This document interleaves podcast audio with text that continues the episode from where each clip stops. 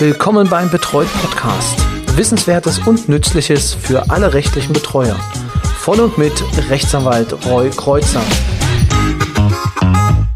Herzlich willkommen bei Betreut, dem Podcast für rechtliche Betreuer. Folge 29 sind wir bereits.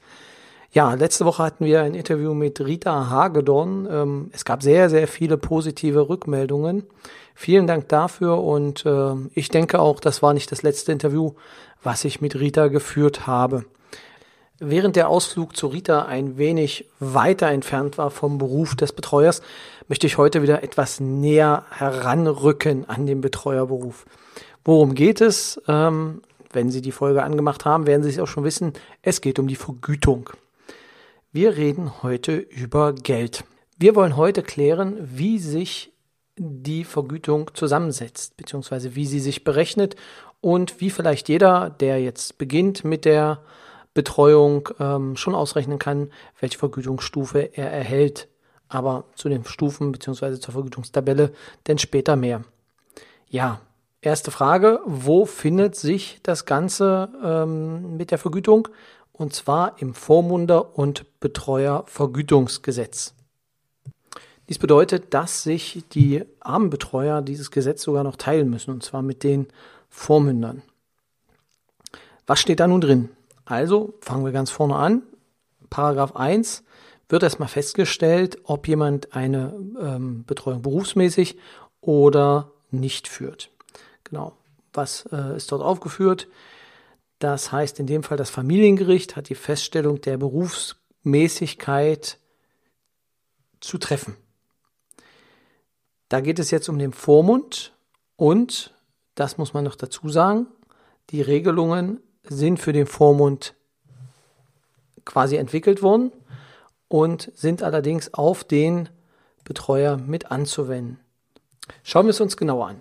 Das bedeutet, wenn Sie als Berufsbetreuer in absehbarer Zeit, also wenn zu erwarten ist, dass dem Betreuer in absehbarer Zeit Betreuungen in einem Umfang übertragen werden, die ihn berufsmäßig erscheinen lassen, dann gibt es die Möglichkeit, auch direkt ab der ersten Betreuung als Berufsbetreuer angesehen zu werden. Das Ganze wird jetzt in Paragraph 1 halt für den Vormund geregelt, aber kann auch auf den Betreuer oder muss auf den Betreuer überse also übersetzt werden. Jetzt ist es so, dass Berufsmäßigkeit im Regelfall vorliegt. Das heißt, wenn Sie mehr als zehn Betreuungen führen. Wenn Sie mehr als zehn Betreuungen führen, geht man davon aus, das ist berufsmäßig im Regelfall. Das bedeutet allerdings nicht, dass Sie vorher nicht auch schon berufsmäßig tätig sein können. Gerade wenn neue Betreuer eingestellt werden oder ne, eingestellt im Sinne von, ähm, dass sie berufen werden, äh, Betreuung zu übernehmen und die Behörde weiß ganz genau, dass es demnächst mehrere Betreuungen gibt für die Personen, dann können sie direkt ab der ersten als Berufsbetreuer auch vergütet werden. Die zweite Variante ist, dass äh, die für die Führung der Vormundschaft erforderliche Zeit voraussichtlich 20 Wochenständen nicht unterschreitet. Das bedeutet, Sie haben Betreuungen mit einem Arbeitsaufwand von 20 Stunden. Was regelt nun Absatz 2? Absatz 2 regelt, dass es eine Festsetzung dieser Vergütung geben muss. Ähm, das wird durch das Familiengericht, beziehungsweise in dem Fall das Betreuungsgericht, dann festgelegt. Und ähm, ja, wenn, wenn diese Regelung festgelegt ist, gilt sie auch für alle Betreuungen. Deswegen ist die erste Vergütung die wichtigste, weil dort festgelegt wird, wie die Person eingestuft wird. Genau. Dort steht allerdings auch noch weiter, dass wenn der Mündel oder wenn halt der Betreute mittellos ist, dann erhält derjenige das Geld aus der Staatskasse. So, doch wie viel bekommt er nun? Das regelt grundsätzlich, so ein typischer Juristenausdruck, grundsätzlich Paragraph 4. Dort steht, die dem Betreuer nach 1 Absatz 2 zu bewilligende Vergütung bestimmt sich nach monatlicher Fallpauschalen, die in den Vergütungstabellen A bis C der Anlage festgelegt sind. Also es gab eine Änderung, es gab vorher Stundensätze und äh, Stunden, die ähm, verwendet werden oder die, die angesetzt wurden.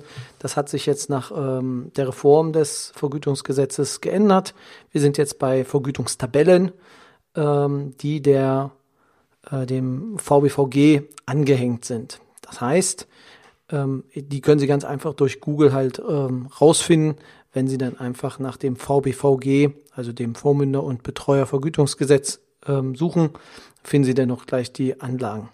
Und die sind unterteilt halt in A bis C. So, wer kommt jetzt wo rein? Absatz 2 sagt, die Vergütung des Betreuers richtet sich nach Vergütungstabelle A, sofern der Betreuer über keine besonderen Kenntnisse verfügt, die für die Führung der Betreuung nutzbar sind. Dies bedeutet, keine Vorkenntnisse, jeder, der Betreuer wird und das Ganze berufsmäßig macht, fällt in die Vergütungstabelle A. Ist die geringste Stufe, waren vorher, oh, ich glaube, 27 Euro waren das, glaube ich, vorher pro Stunde im alten Recht. Nun ist es so, dass allerdings diese Vergütungsstufen, also es kann sich erhöhen.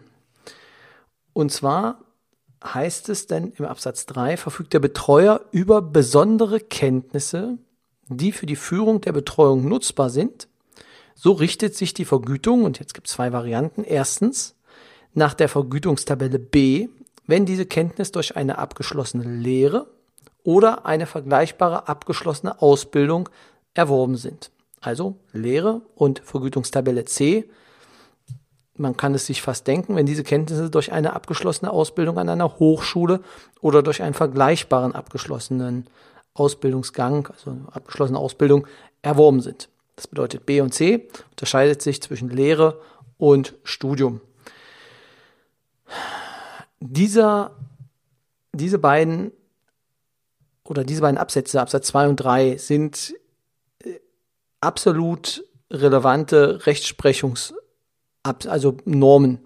Ähm, die Rechtsprechung musste sich mehrfach mit diesen Regelungen auseinandersetzen, weil natürlich nicht klar war, erstens, abgeschlossene Lehre, beziehungsweise was ist eine vergleichbare abgeschlossene Ausbildung zu einer Lehre, was ist eine vergleichbare abgeschlossene Ausbildung zur Hochschule, was gilt als Hochschule. Also da gibt es eine bunte, bunte Menge an Rechtsprechung, die sich damals noch mit dem ähm, alten Recht beschäftigt haben. Aber das Grundprinzip ist übertragen worden und findet sich jetzt auch wieder. Also ob es nun Vergütungsstufen 29, 27, 33, 50, 44 Euro sind oder A, B, C, ähm, es ist derselbe, ähm, derselbe Mechanismus. Jetzt ist natürlich die Frage, und das ist immer noch ähm, auch ein Streitpunkt, was bedeutet jetzt besondere Kenntnisse?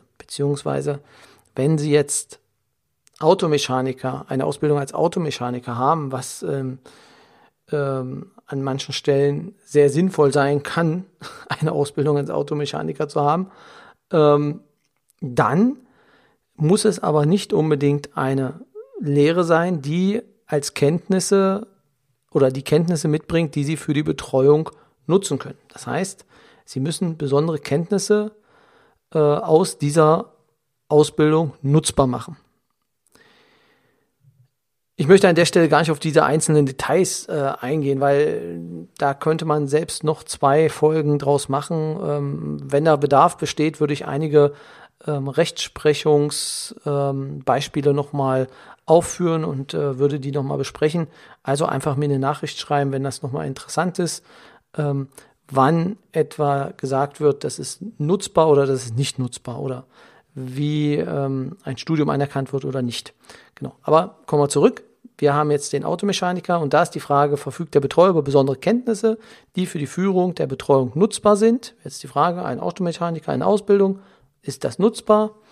Ähm, und das muss dann bewertet werden.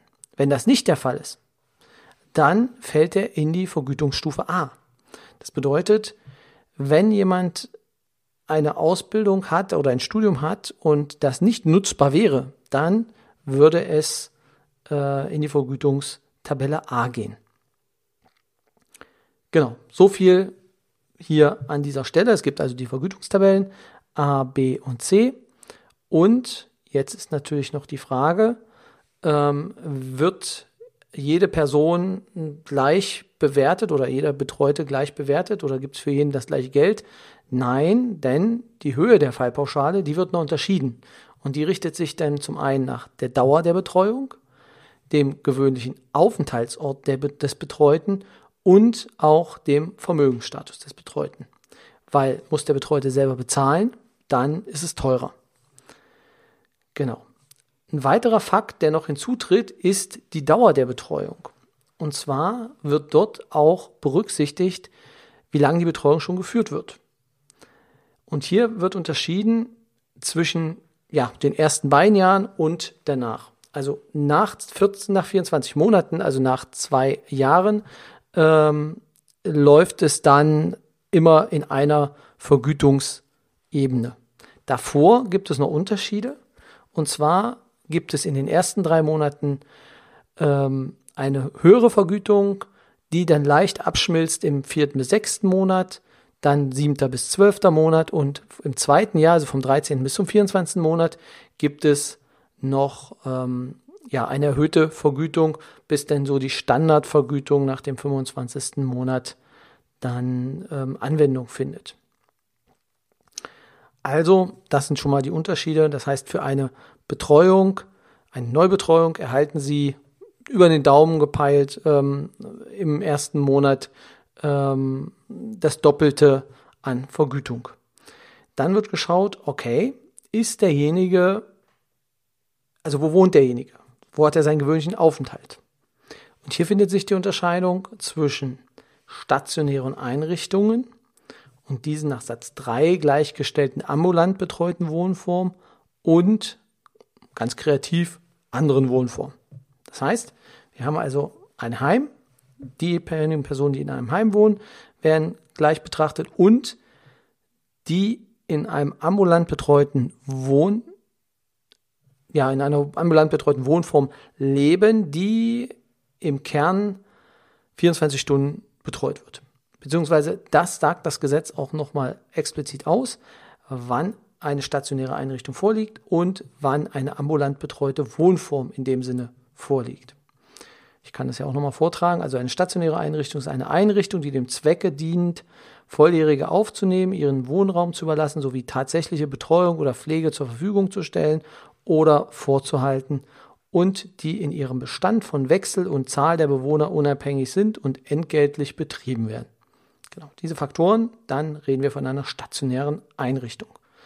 Ambulant betreute Wohnformen sind entgeltliche Angebote, die dem Zweck dienen, Volljährige das Leben in einem gemeinsamen Haushalt oder einer Wohnung bei gleichzeitiger Inanspruchnahme extern angebotener entgeltlicher Leistungen tatsächlich Betreuung oder Pflege zu ermöglichen. Das heißt, das Betreuungsrecht hat den ambulant betreuten, die ambulant betreute Wohnform explizit selber geregelt.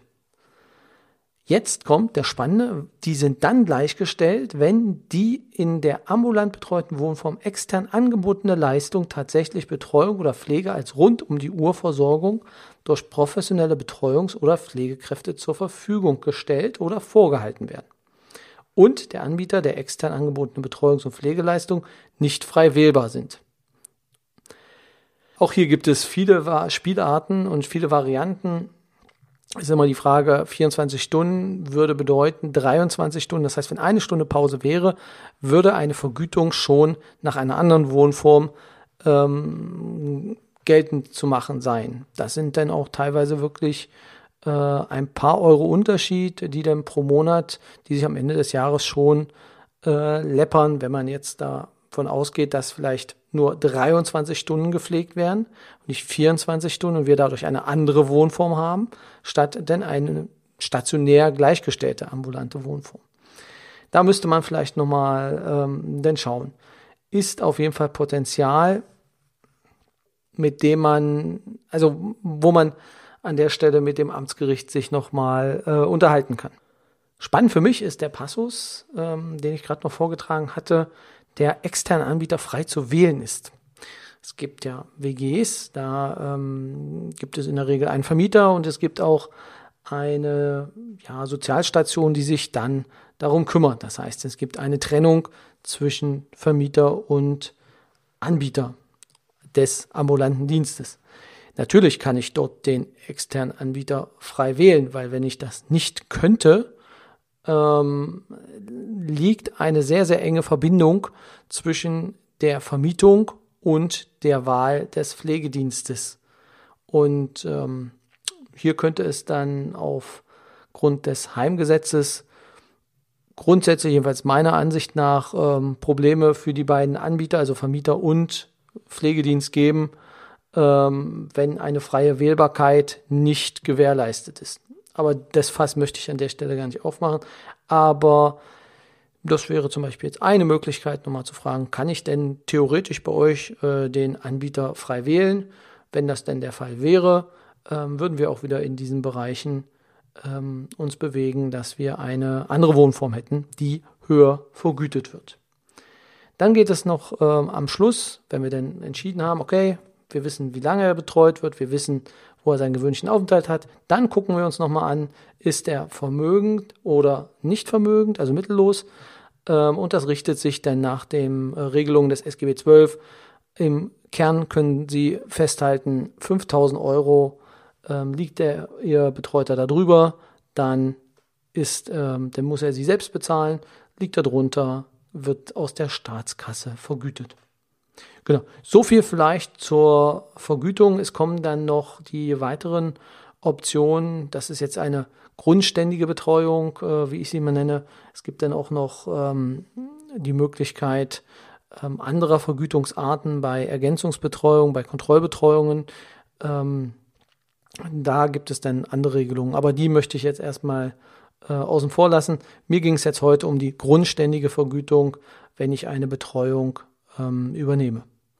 Ja, falls es da noch Fragen gibt, gerne an äh, meine E-Mail-Adresse info@betreut.de, äh, betreut mit RY. Und äh, ansonsten über Facebook gibt es die Möglichkeit, dass Sie mir schreiben können, Instagram und natürlich auch bei Twitter. Ja, das war es jetzt auch schon für diese Folge. Ähm, ich wünsche Ihnen ja viel Erfolg äh, in dieser Woche und hoffe, dass wir uns nächste Woche wieder hören hier bei diesem Podcast. Machen Sie es gut.